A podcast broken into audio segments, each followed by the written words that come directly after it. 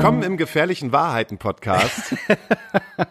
Astra Colada. Folge 20. Folge 20. Wir haben ein 20-jähriges. Ist das goldene Hochzeit? Ist das Silberhochzeit? Ist es ein, nee, Silberhochzeit ist 25, oh Gott, oder? Ich glaube, Silber ist 25. Was ist Und denn 20? Eiserne. Eiserne? Eiserne Hochzeit. Haben wir die eiserne Hochzeit. Endlich eiserne Hochzeit.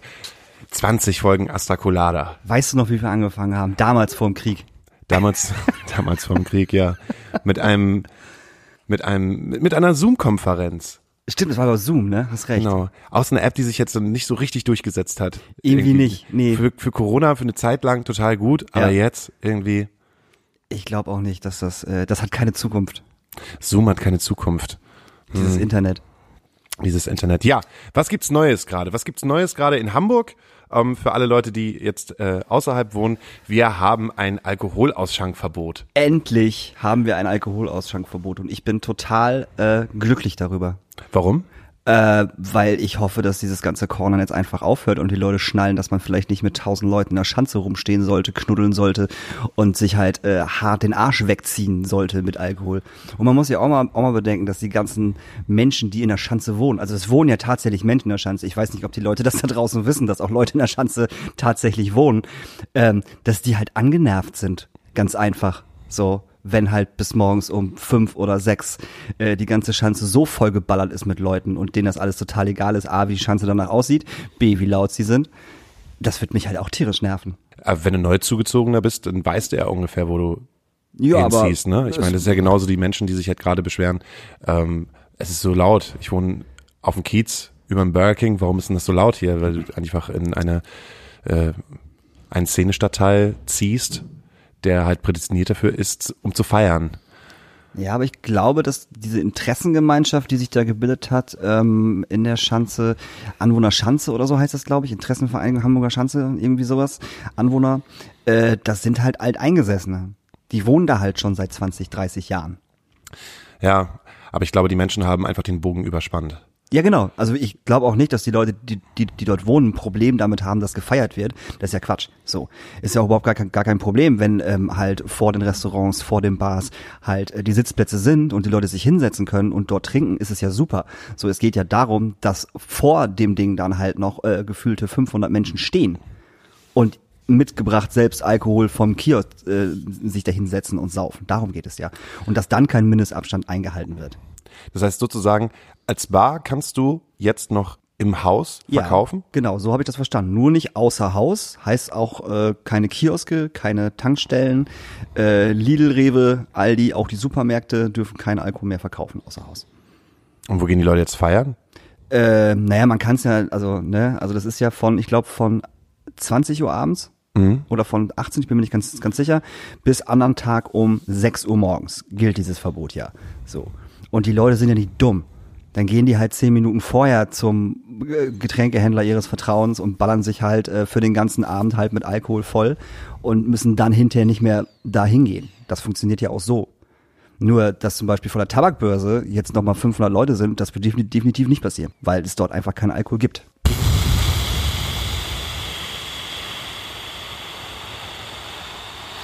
Das haben sich die Leute selbst zuzuschreiben. Ey, Hamburg ist so scheiße groß.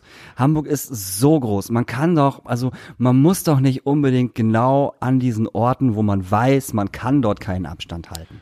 Die Schanze ist einfach nicht so groß, dass man dort vernünftig Abstand halten kann. Also es gibt tausend Parks, es gibt tausend andere Möglichkeiten, wo ich mich mit meinen Freunden treffen kann. Das stimmt. Und die Polizei hat auch eigentlich nicht wirklich durchgegriffen. Null. Hört sich komisch an. Null. Ich glaube auch, ich, ich glaube, die weiß auch gar nicht, wie sie durchgreifen soll. Hast du auf der einen Seite die Leute vom Ordnungsamt, die wegen jeder kleinen Scheiße in irgendwelche Läden gehen Ja. und Leuten halt sagen, okay, ihr dürft euren Laden nicht aufmachen oder äh, warum hängen hier zehn Leute drin? Ja, weil wir hier bauen. Und auf der anderen Seite trauen sie sich nicht halt in den Menschenmob halt hineinzugehen und zu sagen so, ey Leute, das, was ihr macht, ist hier gerade total gegen die Regeln. Ja. Ist doch okay, wenn ihr euch abends irgendwo treffen wollt, aber ähm, Hamburg ist mega groß, warum geht ihr nicht äh, in den Park, warum sucht ihr nicht eure Plätze, warum müssen hier, ähm, wie du schon sagtest, äh, tausende von Leuten dicht gedrängt aufeinander sein, die aber trotzdem alle die Meinung haben, ich bin doch kein Risikopatient, dann ist das auch voll in Ordnung. Ich Genau. glaube nicht, dass die Leute, die jetzt hier gerade auf der Schanze abhängen, Risikopatienten sind. Kiez haben sie auch geräumt. Genau, Kiez haben sie auch Die gewonnen, große Freiheit haben sie komplett leer Genau. gemacht. Genau. Aber das Problem, äh, was, was heißt das Problem? Aber man kann ja nicht sagen, also man kann auf jeden Fall sagen, dass die Polizei null durchgegriffen hat, das ist vollkommen richtig. Äh, wenn man sich andere Sachen anguckt, wie die letzten Demos, die passiert sind, wo die Polizei dann wieder sehr schön durchgegriffen hat und viel zu hart durchgegriffen hat und einmal kurz ihre Wasserwerfer zeigen musste, kann man doch einfach auch mal auf der Schanze machen, oder? Kann man doch einfach mal beim Cornern oben und unten einmal kurz die Waffe, Wasserwerfer hinstellen und dann von oben und unten einmal die Hundertschaft da rein äh, schicken und äh, einfach die Leute mal Mit Pfeffi besprühen. Nee, muss ja, nicht mal sein. Ich glaube, ich, ich glaub, die meisten Leute, die da sind, diese ganzen Hipster-Penner, wenn die so eine Hundertschaft von, von Polizei sehen, ähm, dann fällt denen halt auch das, äh, das Bierchen aus der Hand und dann wird, dann wird ein bisschen doof geguckt.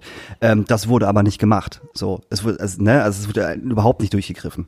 Und auch der, die, die Stadt, der Senat hat ja auch viel zu spät reagiert, finde ich zumindestens. So, das hätte man schon vor zwei Wochen machen sollen und nicht erst jetzt. Und dann so die in dieser Pressekonferenz, na ja, wir haben ja ein paar Mal gesagt, also mit erhobenen Zeigefinger und da haben die Leute ja nicht drauf gehört und jetzt muss das halt so sein. Ja, natürlich hören die Leute da nicht drauf. Das ist ja wohl vollkommen klar. Das ist, das ist, das weiß doch jeder, dass kein Mensch darauf hört, wenn, wenn äh, die Stadt Hamburg sagt, du, du, du, ihr dürft aber jetzt nicht mehr jetzt so nah beieinander in der Schanze feiern gehen. Das funktioniert halt nicht. Ja, Frage ist, ne, wer ist denn dann ver verantwortlich? Sind die Kioske verantwortlich? Sind die Bars verantwortlich? Ist jeder für sich selbst dann verantwortlich? Eigentlich ist jeder für sich selbst da verantwortlich. Jeder für sich selbst sollte so viel Hirn besitzen, dass es einfach gerade einfach nicht die fucking Zeit ist, sich mit tausend Leuten oder mehr eng beieinander in der Schanze zu treffen. Da kann man nicht den Kiosken die Schuld geben. So, die verkaufen einfach das, was sie immer verkauft haben. Zigaretten und Alkohol. Ähm, man kann natürlich jetzt einigen, äh, einigen Gastronomen, ich möchte jetzt nicht die Katze wieder als Beispiel nehmen, mache ich einfach mal, ähm, natürlich ans Bein pissen und sagen so, ey, was vor deinem Laden passiert, hat dich auch was anzugehen. Und nicht nur, was in deinem Laden passiert. Das ist halt auch noch wieder eine andere Nummer. Und da ist halt auch wieder dieses Ding, da muss man einfach selbst, selbst mal sein Hirn wieder anschalten und einfach sagen so, okay, wenn jetzt draußen vor meinem Laden 80 Leute stehen und die halten halt keinen Abstand, die haben halt keine Maske auf, trinken aber mein Bier, was sie sich hier rausgeholt haben, muss ich doch irgendwo Verantwortungsgefühl zeigen und diesen Leuten sagen, Leute, so funktioniert's nicht. Und das ist nicht vorhanden. Tja, alle kämpfen halt um ihre Existenz. Ich äh, war am Samstag auf der Schanze und habe in Bar X ein äh, kleines Käffchen getrunken ähm, und habe mitbekommen, wie von der gemütlichen 20 Uhr Zeit bis zur 24 Uhr Zeit dieser Laden dann gefüllt hat. Im Laden selbst keine Maskenpflicht, nur Maskenpflicht für Kellner, Kellner für Leute, die an der Bar stehen. Dann klar, du äh, scannst dann halt einen QR-Code ab, Ja. um dann reinzukommen, um dich einzutragen. Aber da drinne an sich äh, grenzenlose Partysucht. Ja, natürlich. Was ich ja auch verstehen kann. Ich kann das ja verstehen. Also man, ich glaube, also das hat ja, also ich kann verstehen, dass die Leute Bock auf Party haben. Ich habe auch Bock auf Party. Aber es funktioniert nun mal einfach gerade nicht. Und Ja. wenn dann halt nur mit Regeln. Genau, mit Regeln. Und ich frage mich, ich habe da ja auch, ich kann da jetzt gerade auch irgendwie überhaupt keinen Bezug finden, ob ich das gut finde oder ob ich das schlecht finde oder weil ich kann den Gastronomen in dem Sinne verstehen, der sagt, ey, ich muss das jetzt so machen, damit ich äh, weiß, dass ich meine Miete bezahlen kann und meine Leute bezahlen kann und meine Leute wollen alle arbeiten und die müssen halt auch ihre Miete bezahlen. Alles okay. Sehe dann aber auf der anderen Seite eine Bar wie das Roschinskis, das war, äh, die Rosch, das Roschinskis war, glaube ich, beim ARD Morgenmagazin und hat dann auch ganz klar gesagt, so, ey, ähm, wir haben 20 Prozent der Einnahmen, die wir sonst haben. Ja. Mit der Außenterrasse, die sie jetzt aufgemacht haben, 25, aber wenn es halt so weitergeht, müssen wir das nächste Jahr, wissen wir nicht, wie es Mhm. halt funktioniert. Wo man dann auch so einen Laden sieht, der sich halt komplett ganz klar für 10.000 Euro Ja. so aufbaut, dass er diesen Corona-Regeln standhalten Genau. kann. Und dann hat man die Bar X, Diesen Scheiß interessiert. äh, die ist halt, ja eigentlich im Ja. Scheiß interessiert. Und wo man sagt, jetzt Leute kommen rein, es ist sowieso gerade hier auf der Schanze. Ja, ja. Kann, halt jeder machen, was er will. Und das funktioniert halt nicht. Und äh, wo du gerade sagst, du weißt nicht, ob du das gut findest oder, oder, oder ärgerlich findest oder wie auch immer. Ähm, ich finde das ärgerlich, natürlich, klar. Ich finde es ärgerlich, dass ich nicht irgendwo in eine Kneipe reingehen kann oder in einen, in einen Club, die ja so solle zu haben, ähm, und mich so bewegen kann und so agieren kann, wie ich das vorher konnte. So. Aber ich weiß ja, warum ich das nicht kann. Und da fangen wir doch wieder an zu, äh, zu, äh, zu überlegen, ähm, dass wir solidarisch mit allen anderen sein sollten. Also mit, mit allen anderen Menschen. Bedeutet Maske auf, Abstand halten und einfach ein bisschen vorsichtig sein. Der Drops ist doch noch nicht gelutscht, Leute. Nee, der Drops fängt gerade erst wieder an. Die R-Werte ja. sind nach oben gegangen, die Leute kommen Ja. alle vom Urlaub wieder und Genau. ähm, die Zahlen gehen nach oben. Die Schulen machen auf. Ich bin ganz gespannt, wie es aussehen wird, wenn die Schulen am äh, 5., 8. wieder aufmachen wird, wie Mhm. es dann nach zwei Wochen äh, sein wird. ob dann wieder heißt, okay, alles klar, wir sperren vielleicht jetzt äh, keine, also wir machen keinen Lockdown im ganzen Bundesland Mhm. Oder äh, in ganz Deutschland, sondern wir machen partiell Lockdowns. Das heißt Ja. sozusagen, es bricht, äh, es gibt einen Corona-Fall in Schule XY. Wir machen die Schule XY dicht Mhm. Genau. und machen da äh, zwei Wochen Quarantäne und machen das partiell. Ich denke, das kann so ich mir vorstellen, was passieren. halt, Ja. dass es halt funktionieren wird. Das, weil ich kann mir nicht vorstellen, dass es einen zweiten Lockdown so ähnlich wie den ersten geben wird. Also ich ich kann es, ich finde es voll wichtig, dass wir so aufeinander achten, aber ich kann mir nicht vorstellen, dass die Gesellschaft, in der wir uns gerade befinden, das aushalten wird. Einen zweiten Lockdown. Einen zweiten Lockdown. Ich glaube, die Menschheit muss einen zweiten Lockdown aushalten. Ich meine mal ganz ehrlich, überleg mal, die, die, die, äh, die Infektionen gehen jetzt auf einmal, ich weiß nicht, alle kommen aus dem Urlaub wieder, Schule fängt wieder an, bla bla bla, steigen jetzt auf einmal um 60 Prozent. Oder um 70, also sehr hoch auf jeden Fall. Was willst du denn da machen? Dann kannst du ja nicht äh, einfach sagen, okay, wir machen die Schule dicht, wir machen ähm, den äh, See zu oder wir machen das Schwimmbad zu oder wir machen äh, die Kneipe zu und die aber nicht. Das funktioniert ja nicht. Weil sich irgendjemand benachteiligt fühlt. Genau. Also entweder muss, muss man dann wieder sagen, okay, wir machen halt wieder diesen Lockdown. Vielleicht nicht so lange wie der erste war, aber wir machen den erstmal, um zu gucken, gehen die Fallzahlen wieder runter. Dann können sich ja alle wieder Toilettenpapier horten wie die Bescheuerten und Nudeln. Ist ja auch gut, dass die Leute was zu tun haben dann. Aber ich glaube, wenn es einen Lockdown geben wird, dann müssen wir damit leben. Ich finde das auch nicht geil. Ich fühle mich dann natürlich auch, auch wie beim ersten Lockdown, in meiner Freiheit begrenzt. So. Aber wie gesagt, ich weiß ja, warum das passiert. Warum das gemacht wird. Dass du das weißt und dass ich das weiß, das wissen wir beide. Ja. Aber es gibt ja auch einen Teil von Menschen in unserer Gesellschaft, die das nicht verstehen. Ja, aber ich verstehe nicht, warum die das nicht verstehen. Das ist, also das ist einfach, das ist einfach so dieses Ding. Ich verstehe nicht, warum normal denkende Leute, und wir reden hier ja nicht von, von hoher Physik oder so. Weißt du, wir reden ja von, von, von, von einem, von, einer Pandemie, von einer Ansteckungsgeschichte, die ja eigentlich relativ einfach zu begreifen ist. Das ist ja wie, ähm, du hast eine Grippe und dann sollte man sich, sollte man vielleicht auch nicht knutschen mit seinem Partner auf dem Sofa liegen, weil der Partner könnte das dann auch ganz schnell kriegen. Es ist halt ansteckend. So. Ich meine, das ist doch eine ganz einfache Sache. Das ist keine Quantenphysik. Überhaupt nicht. Das ist eine ganz, ganz einfache Geschichte. Du steckst dich so und so an. So und so kannst du dich anstecken, also lass es doch bitte. Diese Maßnahmen kannst du machen und nutzen, um dich selbst und andere zu schützen, also befolge sie einfach. Das ist, wie gesagt, das ist keine Quantenphysik. Ich Mann. weiß, aber dass du das weißt und dass ich das weiß, das wissen wir beide. Und ich habe ja letzte Woche erzählt, dass ich äh, dem Tim Kellner folge. Und wir Ja. haben im letzten Podcast ja schon drüber gesprochen, dass er eine Schülerin, ein junges Mädchen, das Kopftuch trägt, öffentlich zur Schau gestellt hat.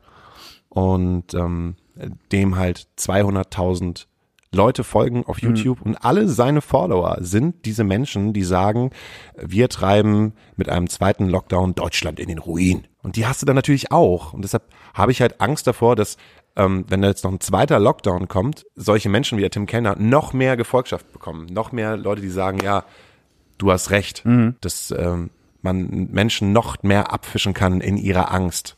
Genau, passend zum Thema Angst habe ich eine ganz tolle Frage von unserem Fiete. Fiete. Du Hauke, wieso hat man vor manchen Sachen Angst? Oh Gott. Willst du anfangen? Wow. Oh, das ist echt hart. Man hat vor manchen Sachen Angst, erstmal, weil man sie nicht kennt. Und da gibt es einen alten Spruch vom Hof, was der Bauer nicht kennt, das frisst er nicht. Genau. Sehr gut. Weil man hat eine Komfortzone und damit Fiete es auch versteht, versteht, was eine Komfortzone ist. Man hat immer einen gewissen Bereich, wo man sich sicher fühlt. Sicher in dem, was ich weiß. Sicher in dem, was ich vielleicht sportlich machen kann. Beim Wissen ist das so, ne, eine ganz einfache Sache. Ich weiß, dass fünf plus fünf zehn sind. Müsste ich jetzt aber rechnen, ähm, was ist die Unbekannte aus fünf mal acht durch 30? Hoch 10. Dann sage ich erstmal, puh, ich habe Angst vor Mathe. Was ich früher auch als Kind wirklich hatte. Ey, ich, Ich bin auch. so hart Ja. abge ich habe so hart abgelost. Ich habe äh, in, in der zehnten Klasse habe ich eine 5 in Mathe B-Kurs gehabt, weil ich immer gesagt habe, Mathe ist logisch und für mich ist das Leben halt unlogisch.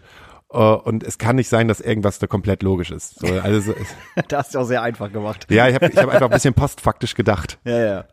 Und deshalb immer, wenn man seine Sicherheitszone verlassen muss, ähm, gibt es einem das Gefühl des, des Unbehagens, weil man nicht weiß, was dahinter ist. Auch mit einer anderen Person, zum Beispiel eine andere Person hat eine andere Hautfarbe oder eine andere Religion oder ähm, ein anderes Geschlecht.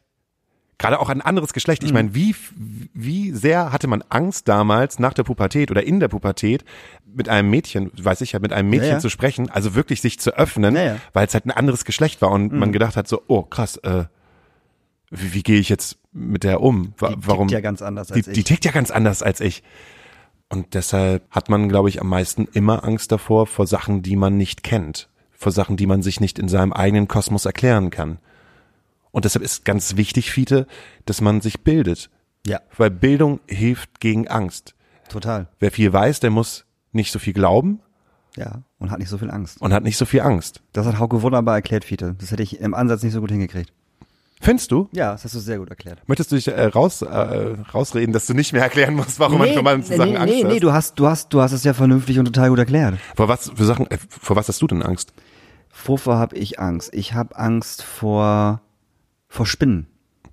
Also wirklich extrem. Arachnophobie? Ja, ne, also, ob ich Ara- Arachnophobie habe, ja wahrscheinlich habe ich Arachnophobie. Also ich kann nicht mal Spinnen im Fernsehen sehen. Krieg, ich- krieg ich die komplette, komplette Krise und ist vorbei. Also wirklich. Geht nicht. Ist es so, wenn eine Spinne bei euch in der Bude rumläuft, dass deine Lebensabschnittsgefährtin die dann wegmachen muss, weil du dann irgendwie auf dem Tisch bist gerade und sagst, Spinne! Bei Spinnen ja, bei Langbeinen kennst du ja auch, diese Weberknechte. Mhm. So, da habe ich zum Beispiel keine Angst vor. Weil die haben nicht so einen ekelhaften Körper. Und Ich glaub- Weberknechte sind total faszinierend, Ja, also wie die Weberknechte. über Wasser laufen können. Wie Jesus. Moses. Also Weberknechte mache ich weg, aber Spinnen muss äh, muss die Frau zu Hause wegmachen oder halt unsere unsere unsere unsere Katzen. Die finden das auch gut. Die meckern dann halt die Weberknechte an oder die Spinnen halt an, weil sie kommen ja nicht ganz so hoch. Dann wird gemeckert und dann hebt man die Katze einmal hoch und dann ist das ist das Vieh weg.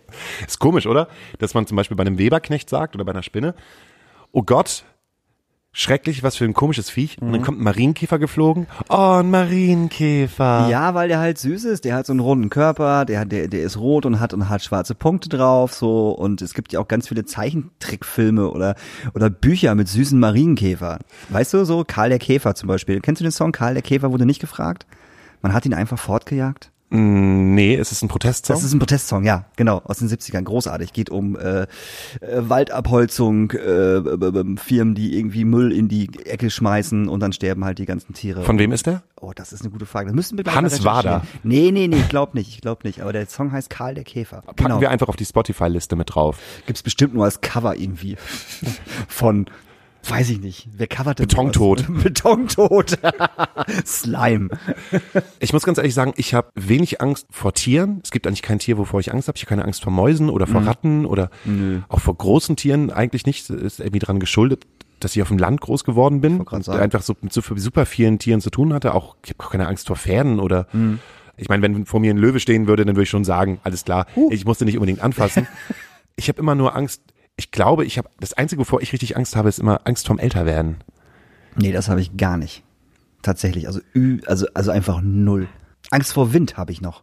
Wie kann man denn Angst vor Wind haben? Ähm, ich war vier oder fünf und ich war mit meinen Eltern an der Nordsee, glaube ich. Und es war unglaublich, ne? Also orkanmäßig, bla bla bla und Regen. Und wir waren trotzdem draußen. Und ich hatte damals einen riesengroßen Plüschaffen. Also der war so groß wie ich. Das war ein Riesenteil. Bobo hieß der so. Und das war mein Lieblingsplüschaffe. Und der ist bei dem Wind, ist der mir aus der Hand gerissen worden und ist dann wirklich in der Luft rumgeflogen und ist aufs Meer rausgehauen worden. Und Bobo war weg. Du kannst dir vorstellen, dass der Urlaub danach im Arsch war, weil Klein Daniel halt nur rumgeheult hat, weil Bobo weg ist. So. Äh, Und seitdem habe ich halt tatsächlich, das war früher viel, viel schlimmer, aber ich habe halt ein bisschen Angst vor Wind. Ich finde Wind nicht geil. Das ist, das ist so ein Ding, also auch zu Hause bei mir, wir hatten halt Jalousien an den Fenstern, ne? also vor den Fenstern. Und äh, wenn halt Wind war, klappern die ja wie Sau. So, und das hat mir dann halt zusätzlich dazu dem Kindheitstrauma Bobo, hat mir das dann noch mehr Angst gemacht. Also Wind ist für mich heute immer noch ein schwieriges Thema, eindeutig. Hast du danach wieder ein Plüschtier bekommen? Äh, ich habe danach tatsächlich nie wieder ein Plüschtier gehabt, das ist kein Scherz. Ich wollte keins. Bobo Weil es war nicht weg. Bobo war. Ja, Bobo war weg, es ist nicht Bobo und Bobo ist irgendwo auf dem Meer. Soll ich dir mal einen wahnsinnig schlimmen Spleen von mir erzählen, den ich als Ja. Kind hatte? Ich habe als Kind Kuscheltiere gesammelt. Okay. Aber extrem. Okay. Und glaube ich auch zu einem Alter, wo man sagt so, langsam ist mal Zeit. 16. so mit deiner ersten Freundin, komm Schatz, ich zeig dir mal hier meine Sachen. Oh, was sammelst du denn? Ja, Plüschtiere. Dann kommt man in dein Zimmer rein, ist das wie in so einem, in so einem Psychothriller, wo der, wo der, wo der Killer gerade, wo man gerade zeigt, wie der Killer lebt. Ich, ja, ich, ich glaube, ich war auch elf, zwölf oder sogar vielleicht auch schon 13. Geil. So. Ja, ja ich habe hab mir das irgendwie ange, angewöhnt. Ich habe so eine wahnsinnig coole Oma gehabt, die mit mir irgendwie jede Woche zum Flohmarkt gefahren ist und habe mir jede Woche vom Flohmarkt habe ich mir irgendeinen Stofftier geholt, was ich halt cool gefunden habe. Krass. Und dann hatte ich äh, an meinen höchsten Zeiten habe ich glaube ich so 55 Sto äh, Kuscheltiere gehabt. In deinem Zimmer? In meinem Zimmer, ja. Alter. Die hatte ich halt alle aufgestellt. Ja, ja, so. klar, natürlich. Äh, irgendwann habe ich sie halt aussortiert. ganz, ganz klar. Ich war irgendwann, ich habe mir auch- auch nicht gefragt, so, äh, oh mein Gott, das ist ziemlich crazy, sondern äh, war, glaube ich, so der, der Punkt erreicht. Ich glaube, es ist keine Zeit mehr für Kuscheltiere. Ja, ja. Aber, Der kam zwar sehr spät, aber er kam wenigstens. aber ich habe immer noch, ich habe immer noch so einen grauen Pudel, äh, den ich aus Paris mitgenommen habe. So mein Okay. Lieblingskuscheltier.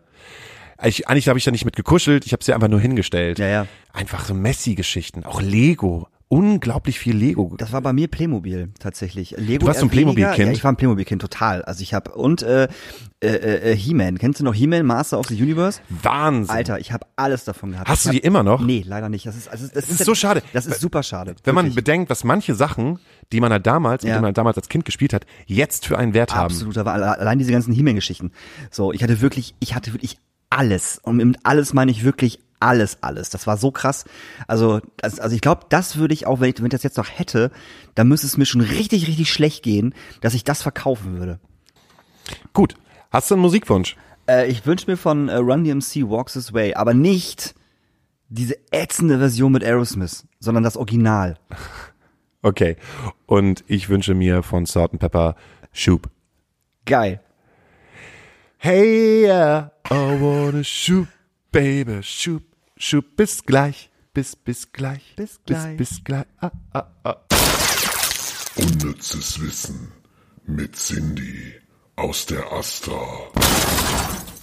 Bobo ist ein Neologismus, Oxymoron und Akronym, das sich die Abkürzung aus den Wörtern Bourgeois und Bohemien zusammensetzt. Der Begriff Bobo wurde durch das im Jahr 2000 erschienene populärwissenschaftliche Buch Bobos in Paradise von den Kolumnisten der New York Times David Brooks geprägt, der sich selbst als Bobo bezeichnet. Er bezeichnet dementsprechend ursprünglich die US-amerikanische Oberschicht am Ende der 1990er Jahre, die Konservativen in Jeans und Kapitalisten der Gegenkultur. Bobos, das ist der Name, den David Brooks der neuen Elite des Informationsalters gegeben hat. Der Lebensstil der Bobos führt zusammen, was bisher als unvereinbar galt. Reichtum und Rebellion, beruflicher Erfolg und eine nonkonformistische Haltung, das Denken der Hippies und der unternehmerische Geist der Yuppies. Der Bourgeois Bohemien ist ein neuer Typus, der idealistisch lebt, einen sanften Materialismus pflegt, korrekt und kreativ zugleich ist und unser gesellschaftliches, kulturelles und politisches Leben zunehmend prägt. Brooks zeichnet ein witziges und genaues Bild von der Macht und den Marotten der neuen Oberschicht. Mit dem Begriff Bobos ist der Vorwurf verbunden, dass deren scheinbare Teilnahme am Leben der kopierten Szene und Subkulturen durch ihre erheblich höhere Kaufkraft zum raschen Anstieg der Mieten und damit zur Verdrängung der ursprünglichen Bewohnern führe. Die Bobos würden somit als Speerspitze einer beschleunigten Gentrifizierung wirken. Neben der volkswirtschaftlich positiv zu bewertenden Aufwertung der Wohnsubstanz komme es oft zur Bildung von wohlhabenden, sozial homogenen Stadtvierteln, aus denen die für das Viertel vor dem typischen Lebensweisen völlig verschwunden seien. Da sind wir wieder. Und wir haben, wir haben recherchiert. Äh, der Song Karl der Käfer kommt von der Band Gänsehaut. Wahnsinn. Ich bekomme sofort Gänsehaut. Ich auch. Ihr seid wieder zurück bei unserer kleinen Therapiestunde, bei der man auch mal rauchen darf. Rauchen in Corona-Zeiten. Rauchen in Corona-Zeiten.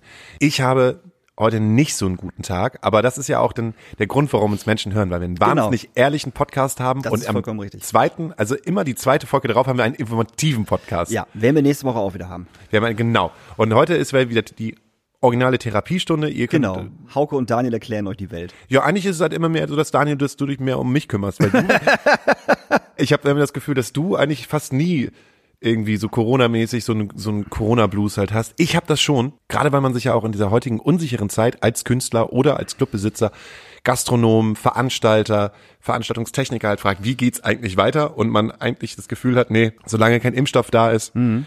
werden diese Konzerte halt nicht stattfinden. Ich habe gestern auch noch ein Gespräch gehabt mit unserem Management der Band, der auch voll klar der Überzeugung gewesen ist, hey, es wird erst dann wirklich funktionieren, wenn Impfstoff da ist und du hast wahrscheinlich so eine Impfstoffkarte, äh, eine Impfstoffkarte, Karte, die du dir halt irgendwie durch die Lippen durchführst, so, ich bin geimpft. Aber du hast eine Karte, wo drauf steht, ich bin geimpft worden und so kommst du dann wahrscheinlich in den Club rein. Dass wahrscheinlich alle Leute, die im Club sind, die in der Veranstaltung arbeiten, dass du in der Gastro, dass du halt geimpft werden musst, so, dass du gar nicht die Möglichkeit hast, ohne geimpft zu werden, im Club zu arbeiten, beziehungsweise dann auch nicht auf, um auf Konzerte zu gehen. Und dann meinte er halt auch natürlich, die müssen dann auch alle Künstler geimpft sein.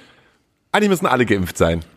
Das ist, das ist ein gutes Thema, was du gerade ansprichst, weil heute war nämlich im ähm, in der Mopo, ja, ich weiß, Mopo, bla bla bla, aber war der Herr, äh, ich lese es jetzt mal ab, Jonas Schmitz Schmidt Kansati ist Forscher an der Hamburg, am Hamburger Bernhard Nocht Institut für Tropenmedizin. So.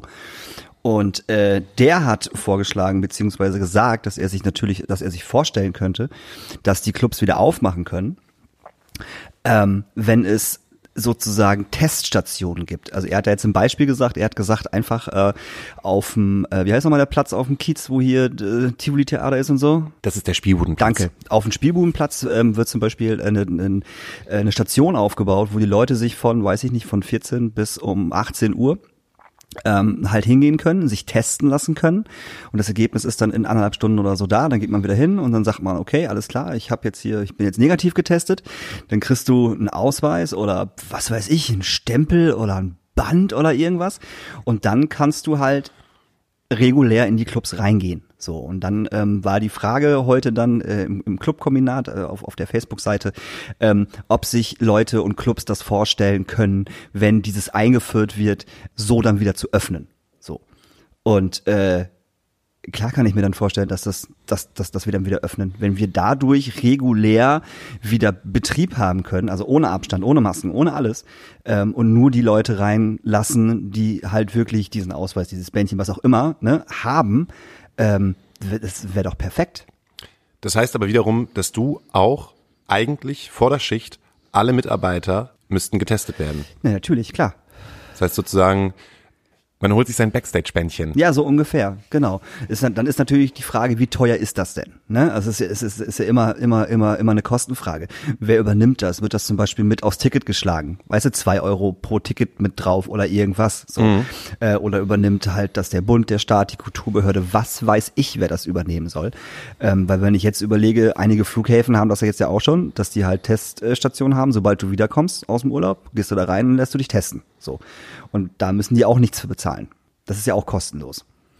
Also wenn es so eine Regelung geben würde, dass das so getestet wird und das halt auch sicher ist, ne? also dass, dass dieser Test sicher ist und wenn das dann, ich sag mal einfach jetzt mal eine blöde Zahl, zwei Euro kosten würde pro Person und man das, man das dann auf das Ticket draufhaut bei dem Konzert.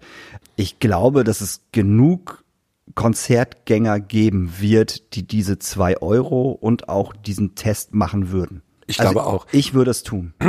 Ich glaube, das ist zeitabhängig.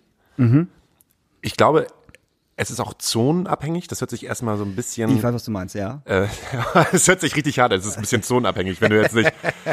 Man, man darf nicht Zone sagen. Man muss sich das halt auch wie bei auf einem Festivalgelände vorstellen. Es gibt einen abgezäunten Bereich, das hier bist du draußen, hier hast Ja. du kein Ticket, da bist du drin, weil du Genau. ein Ticket hast, so. Genau. Und da ist sozusagen die Amüsiermeile. Wenn du auf eine Amüsiermeile willst, musst du dich halt vorher testen lassen, was Genau. ich auch total voll, vollkommen Ja. okay finde. Frage ist halt, wie lange dauert das? Ne, was machst du in der Wartezeit? Wenn es wirklich eineinhalb Stunden dauert, bis du halt dann wirklich positiv oder negativ getestet Mhm. bist, dann machst du ja halt auch irgendwas. Du wirst dich ja nicht auf so ein, so ein Bänkchen hinsetzen Nein, mit natürlich ganz nicht. vielen anderen Leuten. Da sind auch tausend Fragen, die geklärt werden müssen, aber der, die, die Sache an sich, weißt du, also die Idee an sich ist ja, Ja. erstmal, ist ja erstmal förderungswürdig, finde ich. Total. Und da muss man drüber nachdenken. Wie kann man das Ganze umsetzen? Wie kann man das vernünftig umsetzen? Genau was du sagst. Was machen die Leute, wenn die anderthalb Stunden warten müssen? Oder kriegen sie, fahren sie dann nach Hause und kriegen eine WhatsApp-Nachricht oder so, ey, dein Test ist gerade hier, kann wiederkommen? Weißt du, solche Geschichten halt. Das muss halt alles irgendwie noch äh, geklärt werden und ob das überhaupt machbar ist, man weiß es ja gar nicht. Aber die Idee in den Raum zu schmeißen, um halt ähm, die Clublandschaft, und es ist ja nicht nur die Clublandschaft, es ist ja Agenturen, tourende Bands, Bands, es ist ja alles. So, wenn das die Möglichkeit wäre, dass man das wieder hochfahren kann, ist es doch super. Und wie du gerade gesagt hast, es ist ja nicht nur der Veranstaltungsbereich, es ist ja jedes Großraumbüro, jeder große Kfz-Betrieb, jede Fleischerei Ja, ja. könnte es halt durchziehen. Dann wird's okay sein. Ja. Ah. Das ist halt alles schwierig, aber ich finde die Idee an sich finde ich sehr gut und äh, ich würde mich freuen, wenn das irgendwie äh, weiterverfolgt werden wird. Genau, aus der Krise kommen neue Ideen. Ja. Und wenn das nun mal halt die Idee ist, wie Kultur wieder hochgefahren wird, ohne dass Leute Abstand halten müssen, ohne dass Leuten, äh, Leute ähm, Maske aufhaben müssen, wenn das dieser Weg sein soll und die Leute feiern wollen, dann müssen sie da halt auch das dafür in Kauf nehmen. Wenn du dich jetzt umorientieren müsstest, Ja. sagen wir so, es läuft jetzt nicht so richtig gut mit der Pandemie. Und ähm, Clubs zum großen Teil müssen geschlossen werden, weil keiner sich das mehr leisten kann. Die Menschen haben sich daran gewöhnt und äh, ist auch irgendwie viel spaßiger zu cornern. Wir müssen nicht mehr in die Clubs rein und im Prinzip dieses Clubleben, dieses Veranstaltungsleben existiert nicht mehr, nur noch die großen Künstler. Mark Foster darf mal in die Alsterdorfer Sporthalle, so das, das, aber kleine Clubs können halt nicht mehr existieren. Was würdest du dann machen? Würdest du dich beruflich umorientieren? Ja, natürlich, klar. Wenn du dich beruflich umorientieren würdest, hast du schon mal drüber nachgedacht, was könntest du dir vorstellen zu machen? Da habe ich tatsächlich noch nicht drüber nachgedacht, weil ich in, mein, in meinem Leben schon so viele scheiß Jobs hatte, also scheiß Jobs und gute Jobs hatte. Ähm, ich würde tatsächlich, weil ich das ähm, früher schon vier Jahre lang gemacht habe und mein Vater das jahrelang gemacht hat, ähm, ich würde tatsächlich wieder äh, Stückgut fahren.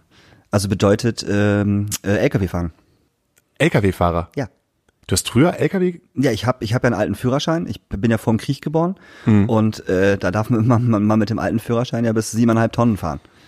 So, also darf ich halt so einen siebeneinhalb, siebeneinhalb Tonnen LKW fahren.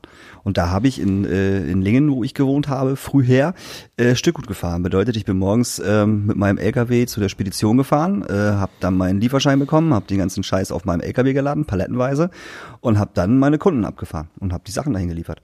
Ich könnte mir total gut vorstellen bei dir, dass du was mit Kindern machst. Ähm, ja, würde ich auch total geil finden. Und ich habe damals jetzt, ich habe ja, ich bin ja zu einer Zeit geboren und habe ja zu einer Zeit gelebt, äh, wo man noch Zivildienst machen musste. Also entweder Bundeswehr, also zu den Volldeppen, die unbedingt meinen, saufen zu müssen und äh, eine Knarre in der Hand haben, äh, oder du machst halt Zivildienst. So und die meisten, die Zivildienst gemacht haben, haben sich natürlich die einfache Variante ausgesucht: Bulli fahren. Ne? Also Bulli fahren, wo du halt hinten Leute drin hattest von A nach B. So, äh, ich habe Zivildienst mit Schwerstbehinderten gemacht, körperlich wie geistig. Du Im- auch? Ja, im Schichtdienst. So. Und das war mega cool. Ich will diese Zeit nicht im Ansatz missen. Das war so cool und so toll. Und ich hätte das tatsächlich gerne gemacht als Ausbildung. Nur diese Ausbildung kostet halt richtig. Also damals zumindest. Ich weiß nicht, wie das jetzt ist. Aber damals hat diese Aus, diese Schule hat halt richtig Asche gekostet. Und das hat halt keiner übernommen. Im Endeffekt. So. Und ich weiß nicht, wie das jetzt ist, aber mittlerweile ist es ja auch so, du kannst ja bei vielen, äh, sag mal, Berufen mit Kindern oder Behinderten oder wie auch immer, äh, sind ja auch Quereinsteiger willkommen, wie ich, Ja. wie ich mitbekommen habe. Das wäre tatsächlich ähm, auch noch äh, eine Sache, die ich machen würde, auf jeden Fall. Absolut. Ein Nachbar von uns hat auch als Quersteiger angefangen, eine 24-Stunden-Betreuung zu machen. Das heißt, dass du sozusagen einen äh, ähm, Behinderten, ob körperlich oder geistig, äh, für 24 Stunden betreust. Da kommst du halt sozusagen am Morgen hin, Ja. ähm, machst seinen täglichen Ablauf, was er halt auch gerade immer macht und pennst halt die Nacht über und dann Genau. hast du zwei Tage frei und dann machst du es halt wieder für ein wirklich, für eine wirklich gute Bezahlung. Ja. Und er meint auch für sich, ey, das ist das Beste, was ich seit langer Zeit gemacht habe. Glaube ich sofort.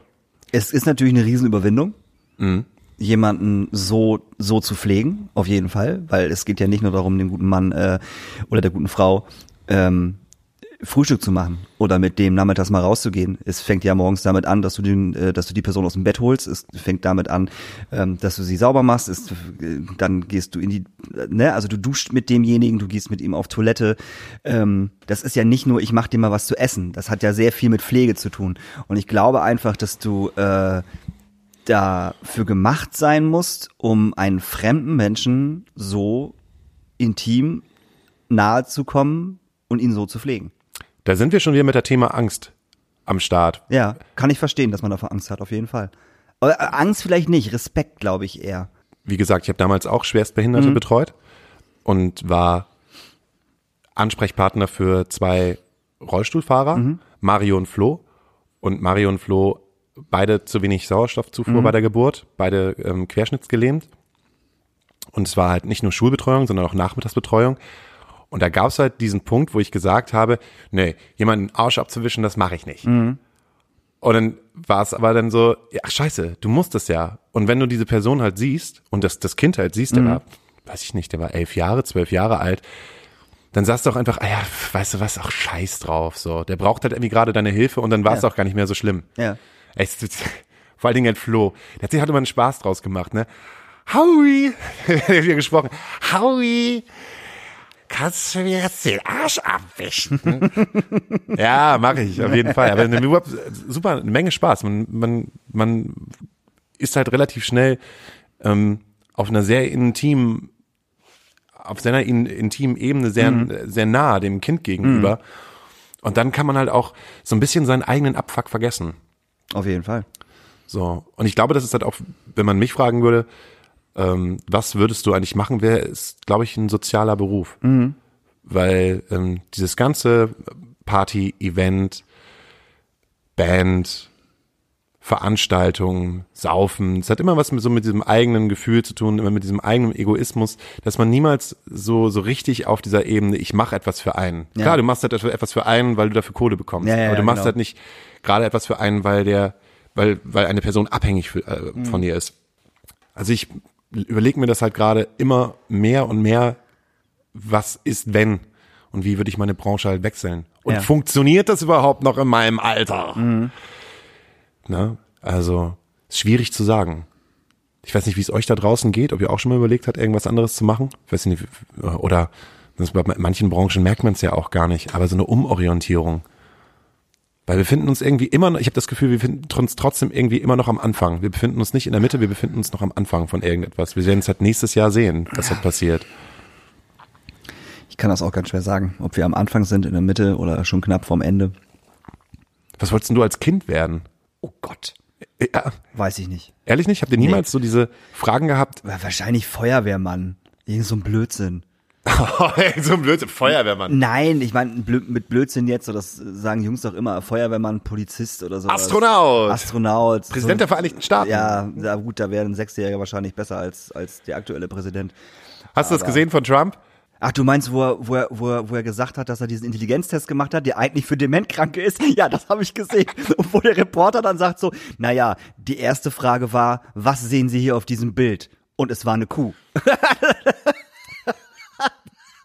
Und wie Trump wirklich meinte, es wäre. Intelligenz, äh, nee, nee, Elefant, Entschuldigung. Und wo Trump wirklich meinte, es wäre ein Intelligenztest gewesen und macht diesen Reporter ja auch noch doof an, so, naja, Sie können da ja nicht so gut abgeschnitten haben.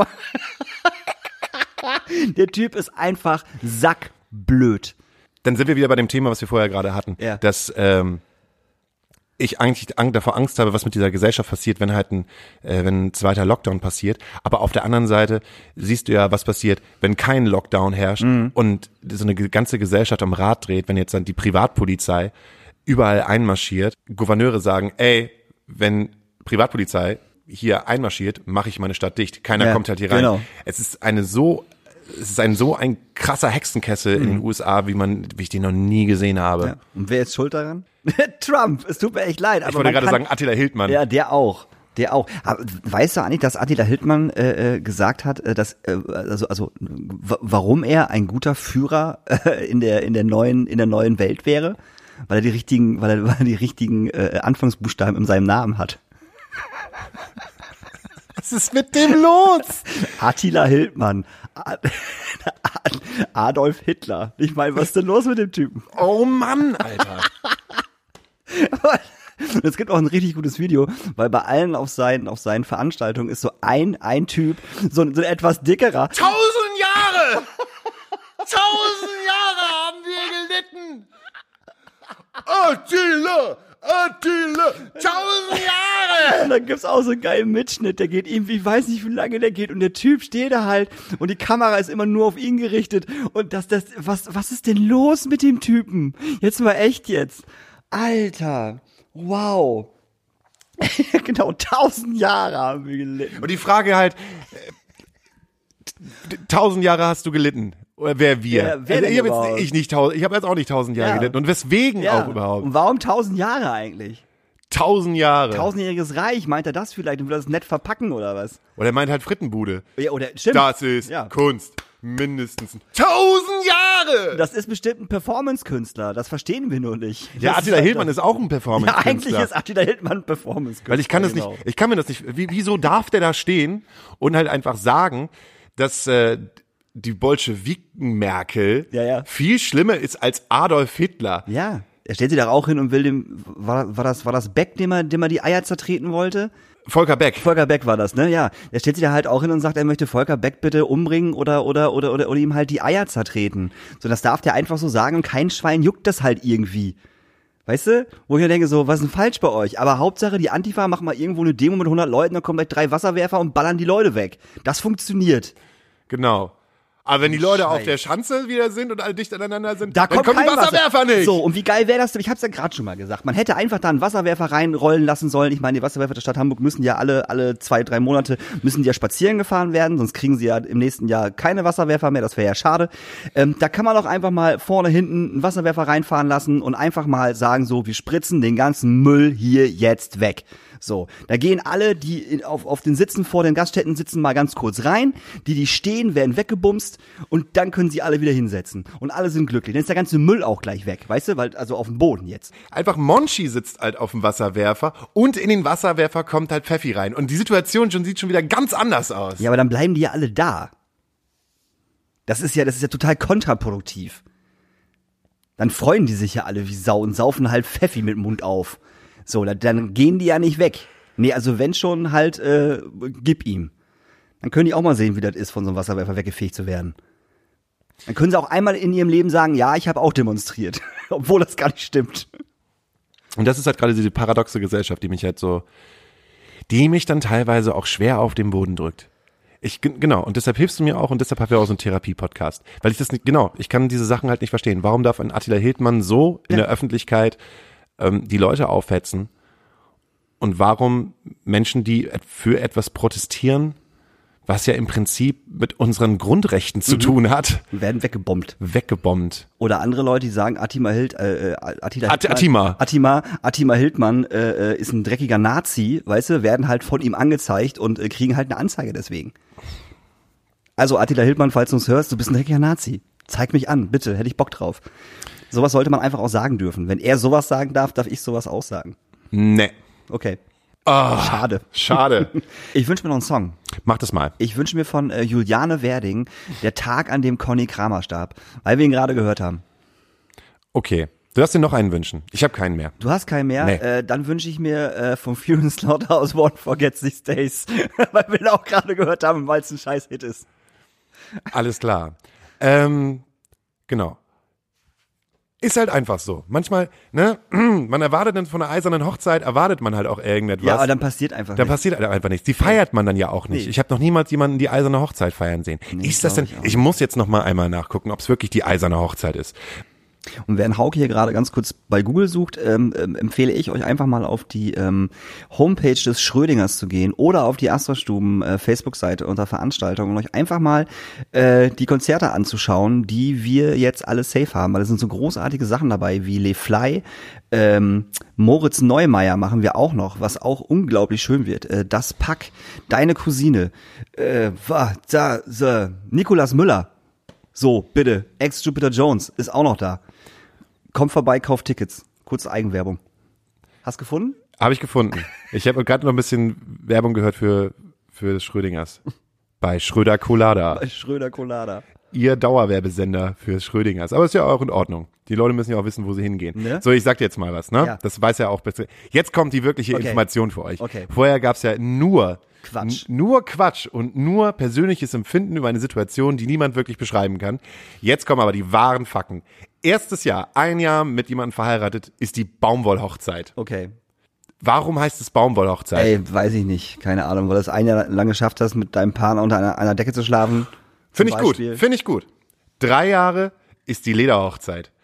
Komme Ja, ich mit der Erklärung, warum Lederhochzeit? Nach drei Jahren Sexualleben So. sucht man sich halt, man, Das wollte ich auch gerade sagen. sucht man sich, sucht man sich auf jeden Fall irgendwas Neues. Ja, auf so, jeden da, Fall. da brauchst du halt, 50, 50 Shades, of Grey ist zu langweilig. du brauchst einen neuen Ja. Fetisch. Ja. Mhm. Deshalb Lederhochzeit. Da kann auch ab und zu mal die Gerte rausgeholt werden Ja. oder halt auch mal die Hundemaske aus Leder. Genau. Vier Jahre ist die Seidenhochzeit. Mhm. Könnte ich mir denken, so, wenn das, ab vier Jahren hängt so ein bisschen die Ehe am seidenen Faden. Sehr gut, ja. So, weil kommt ja so das erste, du bist mit einem Partner drei Jahre zusammen, berechnest du vier drauf, das verflixte siebte Jahr, Mhm. Ja, ja. viertes Jahr, am seidenen Faden hängt. Passt. Oh, fünf Jahre ist die Holzhochzeit. Fünf Jahre ist hölzerne Hochzeit. Ja, okay. Wahnsinn. Warum? Oh, warte nicht. Vielleicht äh, am, gibt's dann noch mehr einen mit dem Stock. So. Vielleicht. Also die, die Ehe hing am seidenen Faden und dann hast du halt den Stock rausgeholt und seitdem man seinen Partner halt schlägt, egal ob besser. die, wird's, läuft's einfach besser. Acht Jahre ist die Blechhochzeit. Das feiert doch kein Schwein. Niemand man feiert, feiert- man, man, man feiert doch in Zehnerabschnitten. Neun Jahre ist die Keramikhochzeit, kann ich mir darunter vorstellen, dass beim neunten Jahr, glaube ich, relativ viel zu Bruch geht, viel geworfen wird, mal eine Tasse, äh, mal ein Teller. Teller, Ja, ja. mal äh, was noch aus Keramik, mal eine Spüle. Mhm. Dass man mal eine Spüle aus der Wand rausnimmt und halt einfach mit seinem Partner halt in die Situation kommt, ich werf mal eine Spüle nach dir.